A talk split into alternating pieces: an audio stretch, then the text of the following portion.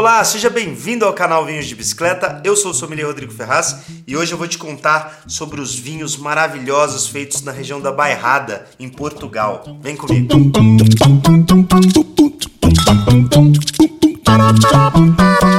Recado importante antes de começar o episódio, hein? Tá chegando, tá chegando o nosso curso de vinhos de Portugal. Esse que é um dos cursos mais legais já realizados aqui na Vinhos de Bicicleta. Os professores serão eu e Diego Marra para você. E é o seguinte, esse curso permite que você faça uma viagem pelo paladar, pelos aromas, pelos sabores das principais regiões portuguesas tanto na teoria como na prática. A gente degusta mais de 20 rótulos e assim, cada rótulo degustado, a gente vai passando e contando a história, a tipicidade daquele terroir, por que aquele vinho é feito daquela maneira. Tenho certeza que você vai se divertir e aprender muito aqui com a gente. Então olha só, todas as informações estão aí no descritivo do episódio, é só você conferir e te espero aqui em sala de aula, hein? Agora bora conhecer sobre a bairrada.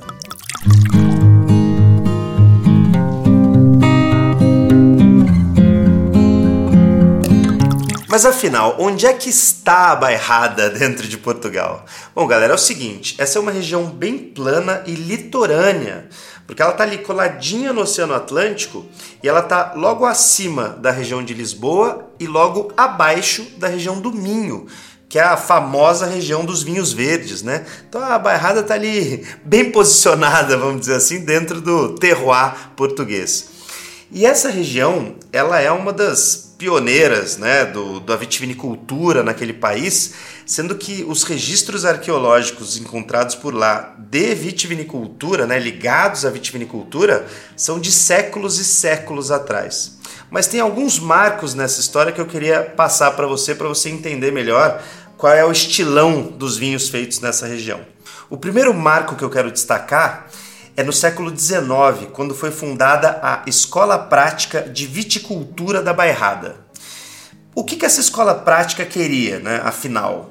Ela queria desenvolver as técnicas de vinificação, né? deixar elas mais modernas, né? dar uma uniformidade e mais profissionalismo para os produtores daquela região e trazer algumas novidades. E uma das coisas muito interessantes que aconteceram exatamente nesse período, né? logo após a fundação dessa escola, foi a criação do espumante da bairrada, que hoje é uma lenda, um ícone regional, né? O espumante ainda é um estilo de bebida que a Bairrada tem tanto orgulho, né? E faz excelentes rótulos, viu? Não é só histórico, não. A qualidade é muito alta também. E o mais engraçado é que esses espumantes da Bairrada, eles não ficaram só famosos em Portugal, eles também ganharam o mundo. E não só brancos, viu? É aí que mora o X da questão. Tem também espumante tinto na bairrada, meus amigos, exatamente, espumante tinto, feito principalmente com a uva baga, que é a principal casta tinta da região, e eu já vou falar um pouquinho mais sobre ela, inclusive esse vinho que está na minha taça aqui é um baga, um legítimo baga da bairrada. E sabe, eu tenho uma coisa que eu preciso falar para vocês. O espumante tinto, né, que é uma bebida super diferente, pouco usual no cenário internacional de vinhos e tão comum né, e lendário lá na Bairrada, ele casa muito bem com um prato regional que é uma delícia, assim, uma delícia, que é o tal do leitão à bairrada, né? Que é o que se parece aqui com o nosso leitão à pururuca no Brasil. E por fazer essa relação interessante, né, de espumante tinto da bairrada com leitão da bairrada, Aqui no Brasil a gente tem uma harmonização que vai nessa mesma linha e que pode ficar muito interessante e eu recomendo para você. Que é você harmonizar esse espumante tinto com a nossa feijuca, a famosa feijoada. Tem muita gente aqui que já fez, eu já fiz e vou te garantir, viu? Fica bom, cara. Então, o dia que você encontrar um espumante tinto da bairrada e tiver uma feijuca ali no seu prato, faz essa combinação que você vai adorar.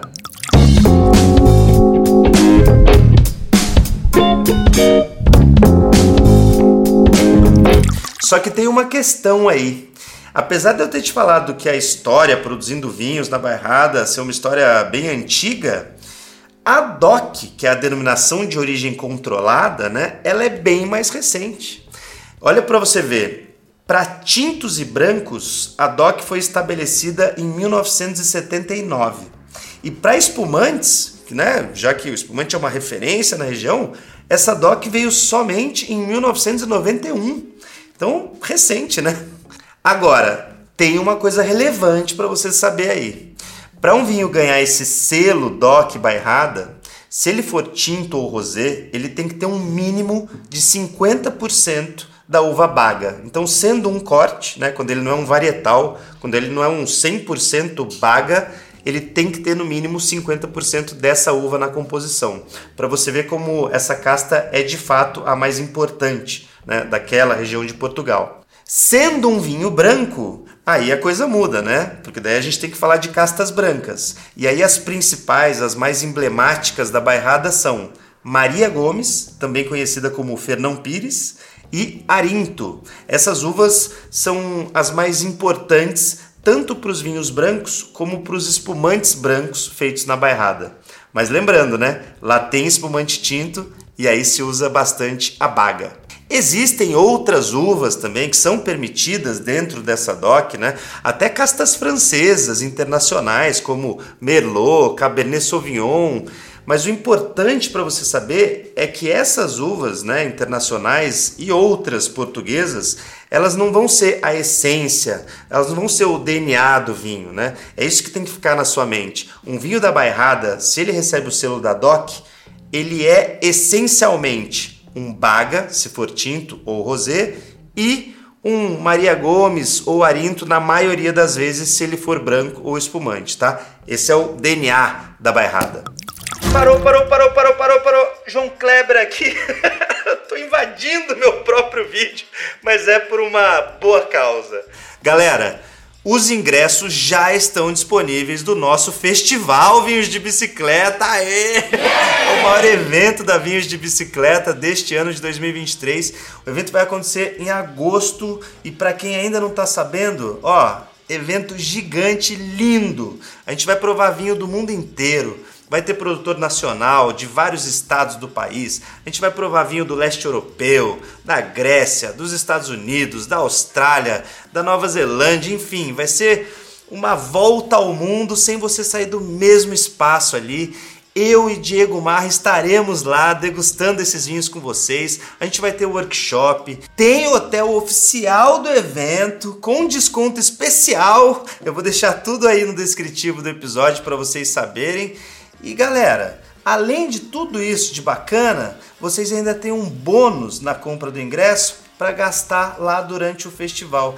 É claro, você adquirindo seu ingresso, você já vai poder provar mais de 200 rótulos. Uau! Agora, se você quiser levar alguma garrafa para casa de alguma coisa que você gostou, você vai ter esse bônus ainda garantido ali para você comprar o seu vinho especial no evento. Então assim, vai ser muito legal Vem degustar um vinho com a gente, você não vai se arrepender. Então não perde tempo, hein? Porque as vagas são limitadas e o link tá aqui na descrição deste episódio, beleza? Agora segue aí, Rodrigão. Saúde.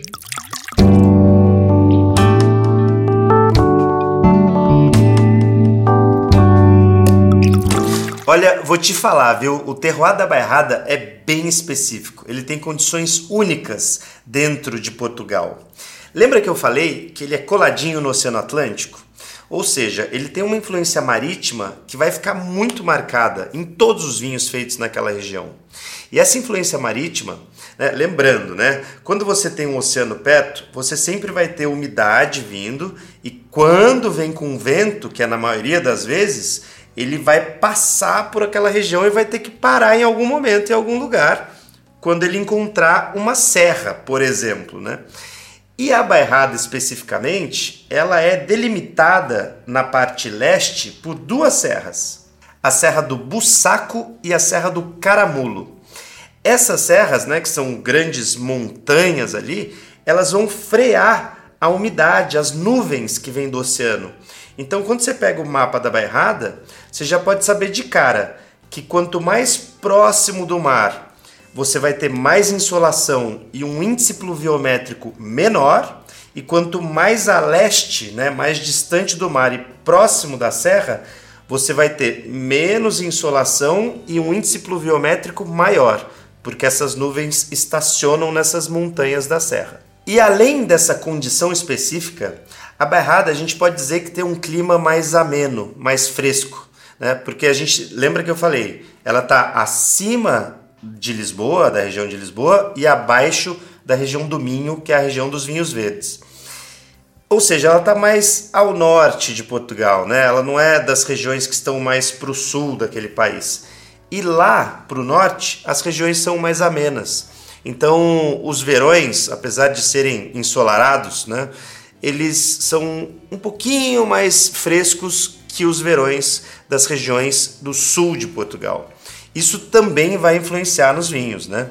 É, isso traz uma certa rusticidade interessante. Os taninos ficam marcados porque a baga é uma uva muito tânica, mas os vinhos vão ter uma rusticidade toda especial é, por conta desse clima da bairrada. E já com relação ao solo, a gente pode dizer que tem uma diversidade de tipos de solo na bairrada. De verdade, assim, isso vai também interferir no estilão de cada vinho sendo feito em cada uma dessas micro-regiões.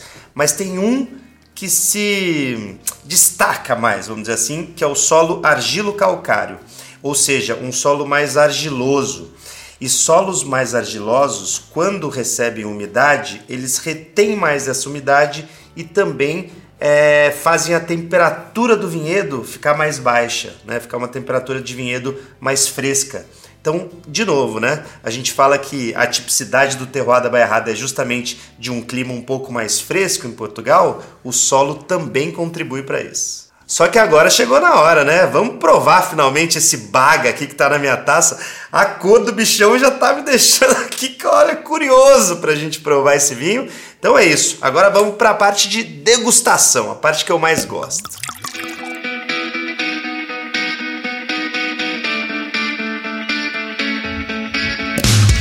Antes de começar a provar o vinho aqui, eu já quero dizer uma coisa. Eu não indico muito esses vinhos aqui feitos com a baga para quem está no comecinho da degustação de vinho, sabe? Quem está iniciando nessa cultura, iniciando no mundo dos vinhos, porque costumam ser vinhos bem tânicos. Essa uva, a baga, ela é pequenininha e tem a casca grossa. Isso vai é, acabar influenciando o vinho como, né? Ele vai ficar um vinho bem escuro de cor, como é exatamente esse que está aqui, né? Ele tem um rubi mega intenso que praticamente eu não enxergo aqui o meu dedo atrás da taça. E essa uva também traz bastante acidez para os vinhos, né? Então, assim, são vinhos tânicos, intensos, escuros e ácidos. Ou seja, Vinho pra guarda, amigo. Vinho que você pode deixar na sua adega, ó, 30, 40 anos com tranquilidade. Tem vários exemplares feitos na Bairrada que tem justamente esse perfil. Então fica a dica aí para quem gosta de amadurecer vinho em casa, na adega. Baga da Bairrada costuma não decepcionar. Ele evolui muito em garrafa. Em contrapartida, quando a gente abre ele jovem, aí é aquela porradona que nem todo mundo gosta, né? Esse aqui até que tá legal, porque ele já é um 2018. Esse daqui é o Quinta do Ortigão, Reserva 2018. Ele é um DOC bairrada, então a gente já sabe que é um mínimo de 50% de baga, mas esse aqui tem até mais. E eles fizeram um cortezinho pequeno com Turiga Nacional. A Turiga Nacional deve ter entrado aqui no corte para dar uma maciada na baga, dar alguns aspectos florais, porque a Turiga ela tem essa presença, esse aspecto bem floral, principalmente no nariz. Vamos ver se a gente encontra isso aqui, né? Mas vamos lá, a cor dele tá incrível, galera. Isso aqui só tá faltando mesmo o leitão abairrada, né? Só, só tá faltando esse leitão. Porque, pô, eu imagino já um vinho desse aqui, ou com uma feijuca, com uma feijoada, ou com um leitão a pururuca aqui na nossa mesa. Seria muito interessante, viu, produção? Pra gente, num próximo episódio, quem sabe, né? A gente colocar um leitãozão aqui. Vamos lá, de aroma, vamos ver o que a gente sente. Nossa, é muito legal, porque os aromas, é, apesar de serem bastante intensos, as, as, referências aromáticas, na verdade, elas são bastante intensas, né? Isso aqui lembra uma tosta, porque até porque ele ficou nove meses em barrica de carvalho francês, então essa tosta provavelmente veio da barrica e ele tem especiaria. E o floral da Turiga Nacional, se a gente pega nuance floral aqui, é mais de uma flor seca, não é uma flor, não é uma rosa, uma violeta que estão ali é, silvestres, elas é, são já flores secas. Dá para sentir um pouco de chocolate, também deve ter vindo da influência da barrica aqui, e as frutas são frutas negras, bem maduras, quase num estágio de compota, assim. E o que eu achei legal é que, é, como eu disse, né, esses aromas, essas referências aromáticas são de elementos mais intensos, né, mais passados, mais maduros. Mas a intensidade aromática, assim, de, de volatização desses aromas na taça, ela não está tão marcada. Porque eu preciso realmente levar o meu nariz até aqui para conseguir sentir esses aromas, né? Então, isso é sinal de vinho de clima frio, porque os aromas eles são mais comedidos, eles não volatizam com tanta facilidade na nossa taça. Então, um bairrada típico aqui por enquanto, né? Vamos ver no paladar o que, que a gente descobre dele. Bora.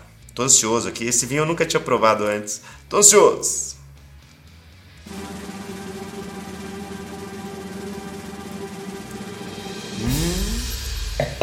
Fato.